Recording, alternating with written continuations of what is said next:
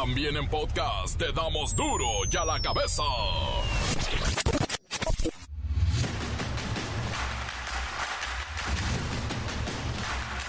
Viernes 16 de febrero del 2024, yo soy Miguel Ángel Fernández y esto es duro y a la cabeza sin censura es viernes. Sigue el terror en Guerrero. Alcalde de Tasco sufre ataque armado. Fue rescatado por sus escoltas que repelieron el ataque a balazos. Hay un muerto, un detenido y dos lesionados. El Instituto Mexicano del Seguro Social no podrá negar la pensión por viudez si el asegurado tenía varias concubinas. En caso de que concurran las amantes a solicitar la pensión, el IMSS deberá de seguir el trámite correspondiente y dividir la pensión. Personal sindicalizado del Nacional Monte de Piedad cerraron unas 300 sucursales en el país luego del fracaso de nuevas negociaciones para un aumento salarial. Están en huelga que se haga valer el contrato colectivo de trabajo vigente para más de 2.500 familias de compañeros activos y otras más de 2.000 familias de compañeros jubilados que han dejado su vida en esta noble institución. Tragedia en el Estado de México. Caen trabajadores de una estructura en el tren interurbano. Uno de ellos pierde la vida. Esto es inexplicable. Los restos de la niña Alexa Fernanda, fallecida en el 2019 a los cuatro años de edad, fueron robados del Panteón de Coatepec en la Gustavo Amadero de la Ciudad de México. Y no es el único caso. Ofrece Estados Unidos 15 millones de dólares por información que ayude al arresto del Mayo Zambada. Buscan procesarlo penalmente por narcotráfico. El reportero del barrio nos dice que un individuo va a la cárcel por golpear a su señora y además se ofende porque dice 12 años en la cárcel por esto. La Bacha y el Cerillo van con toda la jornada deportiva que pondrá a prueba la racha ganadora del Cruz Azul. Digo, tiene cuatro partidos sin perder y esto ya es un escándalo. Comencemos con la sagrada misión de informarle porque aquí no le explicamos las noticias con manzanas, no, aquí las explicamos con huevos. Llegó el momento de presentarte las noticias como nadie más lo sabe hacer. Los datos que otros ocultan, aquí los exponemos sin rodeos. Agudeza, ironía, sátira y el comentario mordaz. Solo el duro y a la cabeza. ¡Arrancamos!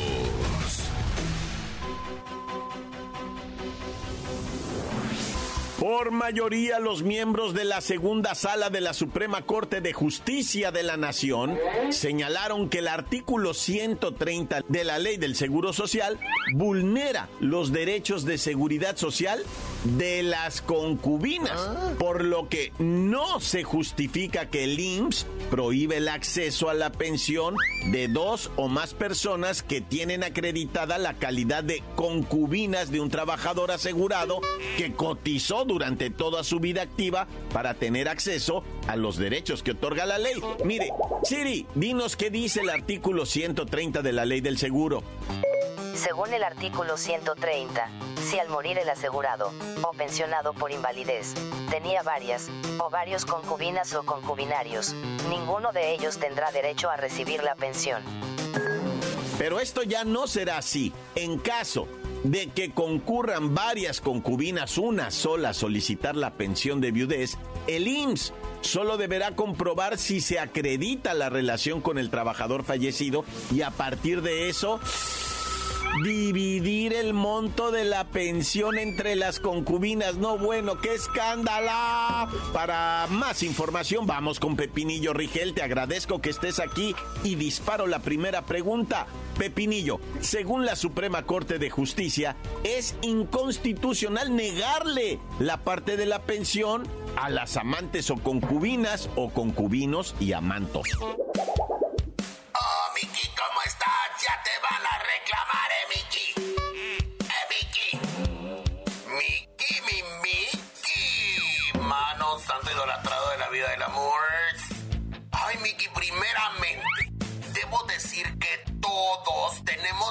Derecho a recibir lo que la ley nos da.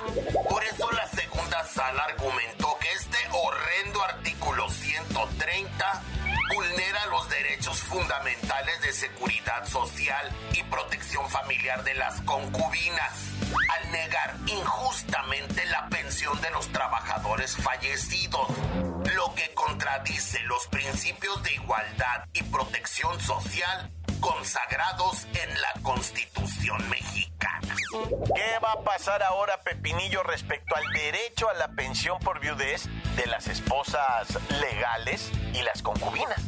Miki, que quede claro que las esposas legales como las concubinas tienen derecho a la pensión por viudez. Y la Suprema Corte está garantizando la protección de los derechos de ambas partes con esto evitar una buena desgreñada. Ya ves cada papelón que se ve en cada velorio de algún señor que tenía por ahí dos, tres casas chicas. Así que mejor, si usted perdió a su amante o sugar, pídale a su sobrino que estudió derecho que le ayude con esta demanda de pensión por viudez. Hoy, Pepinillo, vaya recomendaciones, ¿eh? Pero ya por último, ¿esto afectará esta resolución el panorama de seguridad social en México? ¿Va a cambiar la ley del seguro? Ay, Miki, estamos viviendo un hito en la protección de los derechos familiares y sociales en México. Con esto va a quedar sentado un precedente importante para la interpretación y aplicación de las normativas de seguridad social. A partir de ahora, se espera que las instituciones respeten y reconozcan la diversidad de formas de unión familiar y garanticen la equidad en el acceso a los beneficios de seguridad social para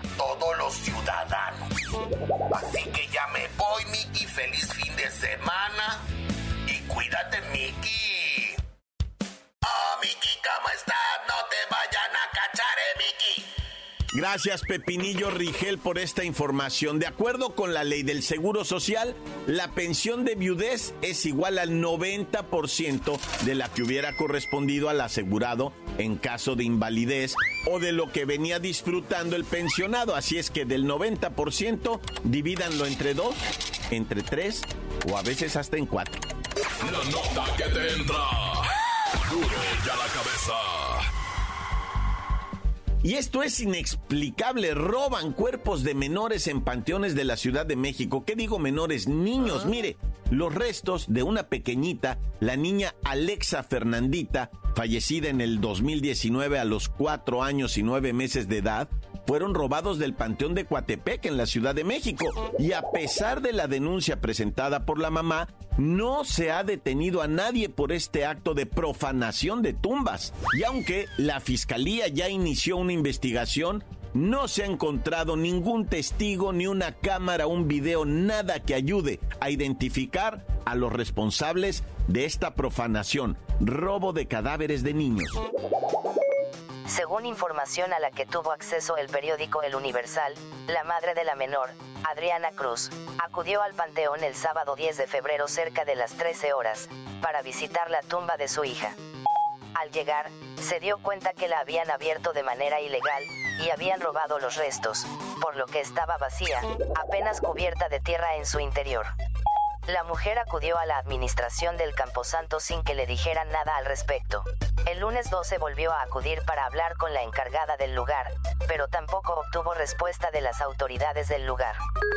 Pero hay más robos de restos de menores. Ya los agentes de la Policía de Investigación han acudido a hacer las diligencias en este panteón. Sin embargo, no han logrado recabar una pista que los lleve a ningún lado. No hay testigos, no hay videos, no hay nada. Pero insisto, hay más robos de los cuerpos de menores. En enero de 2022, se dio a conocer el robo de un bebé del Panteón de San Nicolás Tolentino, en la alcaldía Iztapalapa, el cual fue hallado hasta las inmediaciones de un penal en Puebla. Se trataba del niño Tadeo, y cuyo caso, La Fiscalía General de Justicia de la CDMX lo catalogó como atípico. Sin embargo, las autoridades capitalinas realizaron modificaciones al reglamento de cementerios, crematorios y servicios funerarios, por lo que las alcaldías debían de profesionalizar a su personal. Las autoridades han tomado medidas como instalar cámaras de vigilancia en diferentes panteones y estar pendientes, pero no ha habido nada, solo quedan preguntas, preguntas sin respuesta. Por ejemplo, ¿los cadáveres de menores son robados para delinquir con ellos, como en el caso de Tadeo, que fue utilizado para presuntamente ingresar drogas al penal de Puebla? ¿O los sustraen para algún tipo de ritual? Hasta el momento, no hay respuestas. Encuéntranos en Facebook, facebook.com, diagonal duro y a la cabeza oficial. Estás escuchando el podcast de duro y a la cabeza. Síguenos en Twitter, arroba duro y a la cabeza.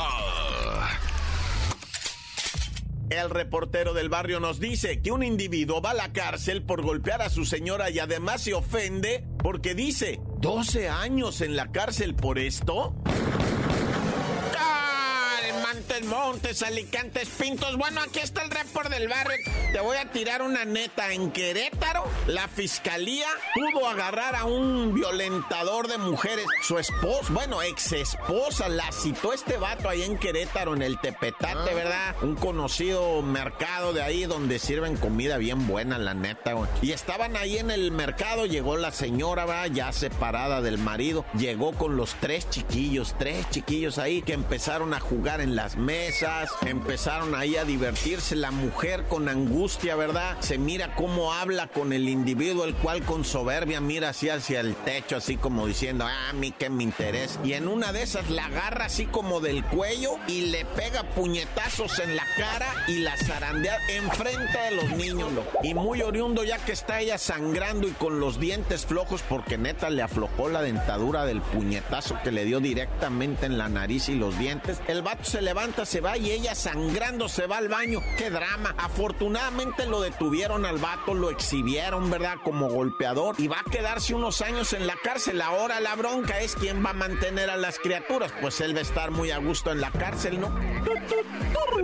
Y bueno, tristeza absoluta, ¿verdad? En Kansas City, donde tenemos tantos paisanos por allá, yo no sabía que tantísimo mexicano, sobre todo de Jalisco en Kansas City. Bueno, pues hay una locutora, ¿verdad? Mm, México-americana, su papá también de Jalisco, músico, don Beto, ¿verdad? La locutora de allá de una estación de radio fue la persona que murió en el tiroteo de Kansas City.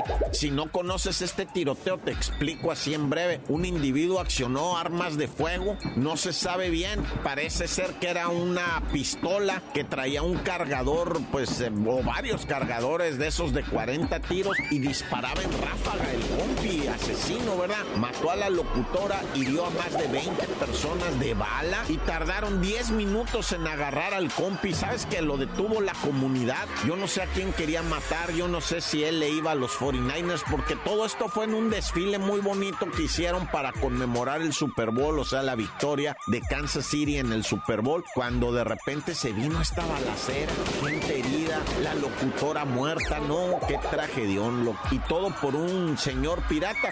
Joe Biden rápido dijo, ¿saben qué? Háganme caso, vamos a prohibir de una buena vez lo de las armas de fuego, sobre todo las de grueso calibre, los cargadores de alta capacidad como el que traía este vato. Es que mira ahorita una Glock, una pistolita, escuadra, ya tiren ráfaga y si le metes un cargador, ¿verdad? Extenso de 40, 60 tiros porque los hay, pues imagínate, hay barriles para pistola, padre de 100 tiros, barriles. Pues es así como una locura, ¿verdad? Esto de las armas allá, o sea, es el deleite. Tú vas a una feria de esas y juicio de veras que no lo puedes creer la cantidad de cosas que te venden ahí para las armas y te lo venden así tal cual, ¿verdad? Excepto, claro, no te van a vender un Barret, que por cierto en la mañanera los Barret oyeron eso de las balas que traen ahora, ya perforan cualquier blindaje, qué terror, loco.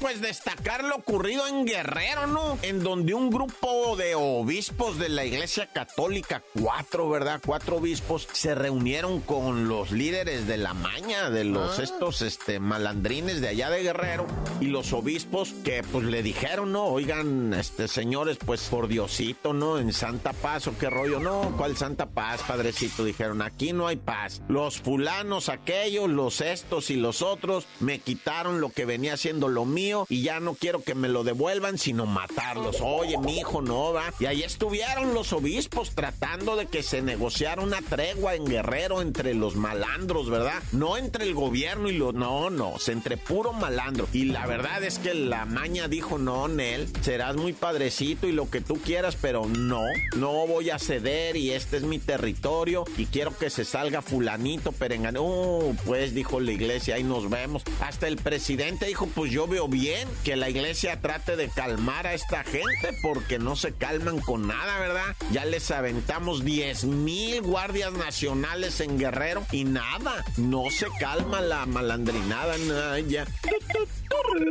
Y bueno, detuvieron a una persona allá en Indio, California. Traía de esa metanfetamina casi 5 millones, ¿no? En fetametamina. ¿Y sabes cómo lo detuvieron al vato? Hijo de su- Resulta que el compi llega, se detiene, trae el cargamento en el carro, ¿no? Y pues viene nerviosón, llega, se detiene en una gasolinera. Y allá en las gasolineras tienes que entrar a, la tiendita y decirle, eh, le voy a aventar 20 bolas a la pompa 5, ¿verdad? O sea, y Simón te dice el otro homie, ¿no? Y te cobra los 20 dólares, tú vas y le echas los 20 dólares. En caso de que te sobrara un dólar o algo, pues te regresas por él a la tiendita y te vas, ¿no? O sea, ahí no hay que una rendichica, ¿verdad? Que te ponga ahí la gasolina ni nada de eso. Entonces resulta que llega el vato, el narcotraficante que trae ahí la merca. De metanfetamina y está ahí muy tranquilo cargando la gasolina y llega una patrulla por atrás. Buenos días, le dice, buenos días. Y bajan al perrito, ¿no? De esos perros, este, que pues son de los K9, ¿no? Para que haga de las aguas el perro, pues se andaba así. Y pues va a cargar gasolina la patrulla, yo no sé qué, y en eso el perro empieza. Dice, ah, ching, aquí huele como. Ah, hijuela. A ver, presten un foco, dice el perro. Ahorita se me hace que. Y no, pues lo torció el perro al narcotraficante sin querétaro, compa. Así nomás, el mendigo perro estaba bien entrenado y empezó a olfatear. Dijo, no, aquí hay con qué. Saquen el aluminio, dijo el perro. Nah. Pues así torcieron al compa allá en Indio, California, la, la de malas, ¿no? Y bueno, vámonos riendo para llegar eh, contentos porque hoy es viernesuki y nos tenemos que ir al cantón a pegar un chagüerazo, un refín, un caguamón, un chubi, un cuicle y a dormir. ¡Tan, tan! Se acabó, corta. Encuéntranos en Facebook, facebook.com, diagonal duro y a la cabeza oficial. Esto es el podcast de duro y a la cabeza. La Bacha y el Cerillo van con toda la jornada deportiva que pondrá a prueba la racha ganadora del Cruz Azul. Digo, tiene cuatro partidos sin perder y esto ya es un escándalo. ¡La bacha!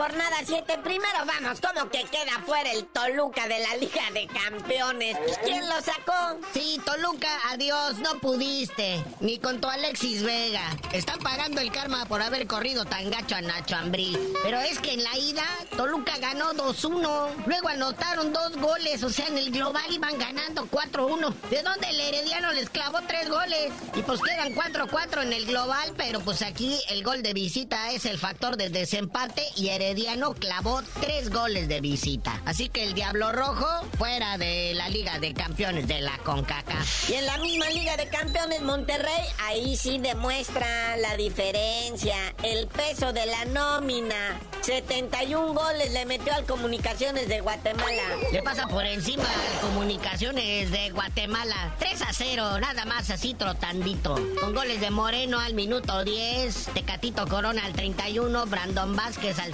79. Y en el global queda 7-1. Y pues Monterrey ya está ubicado en los octavos de final y esperando contrincante. Y ahora sí, mi querido príncipe, ¿qué te parece si te rifas con la jornada 7 empezando con este viernes Ukis que tenemos a las 7? Ahora sí, vámonos a lo que a usted le interesa, la jornadita 7, la Liga MX Clausura 2024. Querétaro Necaxa. El treceavo de la tabla, el Querétaro y el Necaxa octavo que anduvo acariciando el tope de la tabla general, pero pues ya me lo ubicaron en su realidad. Pero ya a las 9, el resucitado Mazatlán, así como que quiso ver la luz y a ver si no las chivas le apagan precisamente el foco. El rebaño visita al Mazatlán.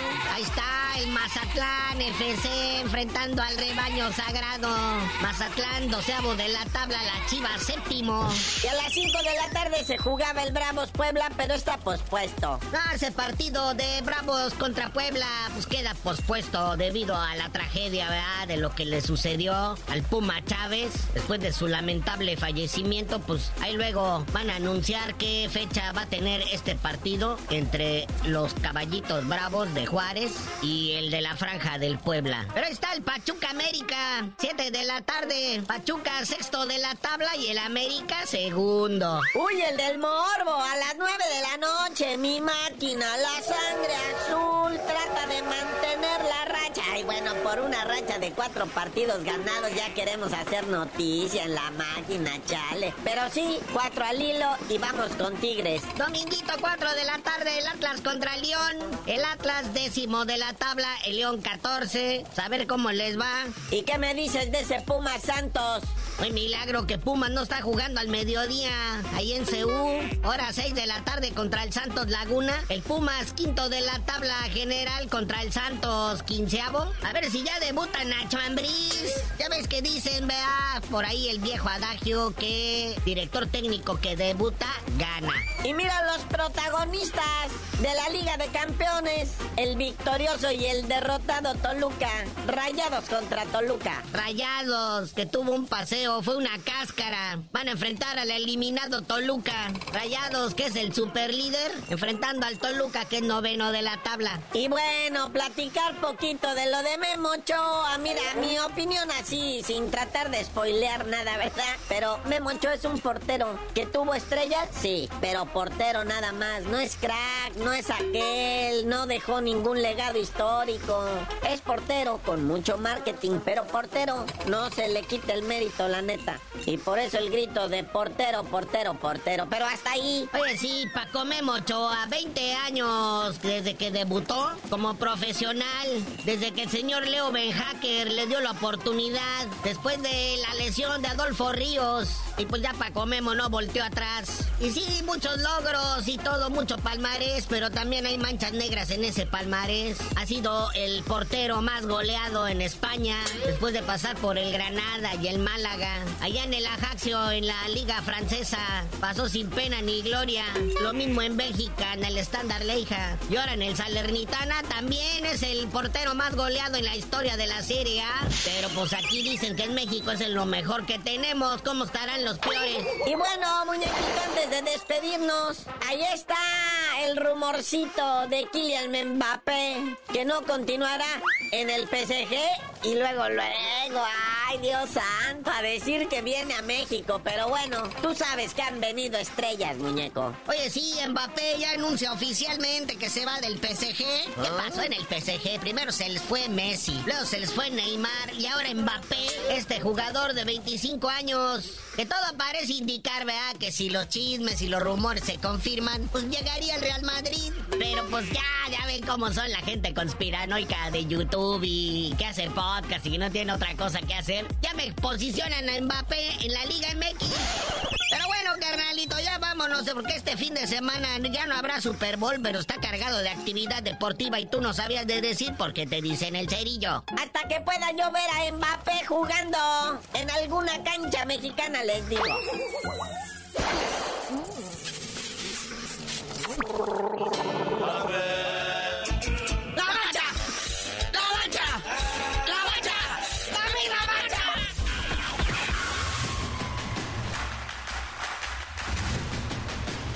Por ahora hemos terminado, no me queda más que recordarles que hoy es viernes, pero ¿a qué precio? ¿A qué precio llegamos al viernes? Y nos vamos, duro y a la cabeza, siempre agradecido con ustedes, les recuerda que aquí no les explicamos las noticias con peras y manzanas, no, aquí te enteras con huevo.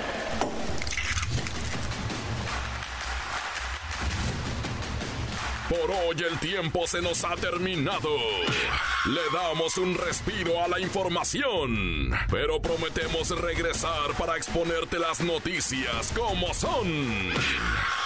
Duro y a la cabeza es Miguel Ángel Fernández, Arturo González, Eddie González y la producción de Luis González, el señor X. Una producción original de MBS Radio.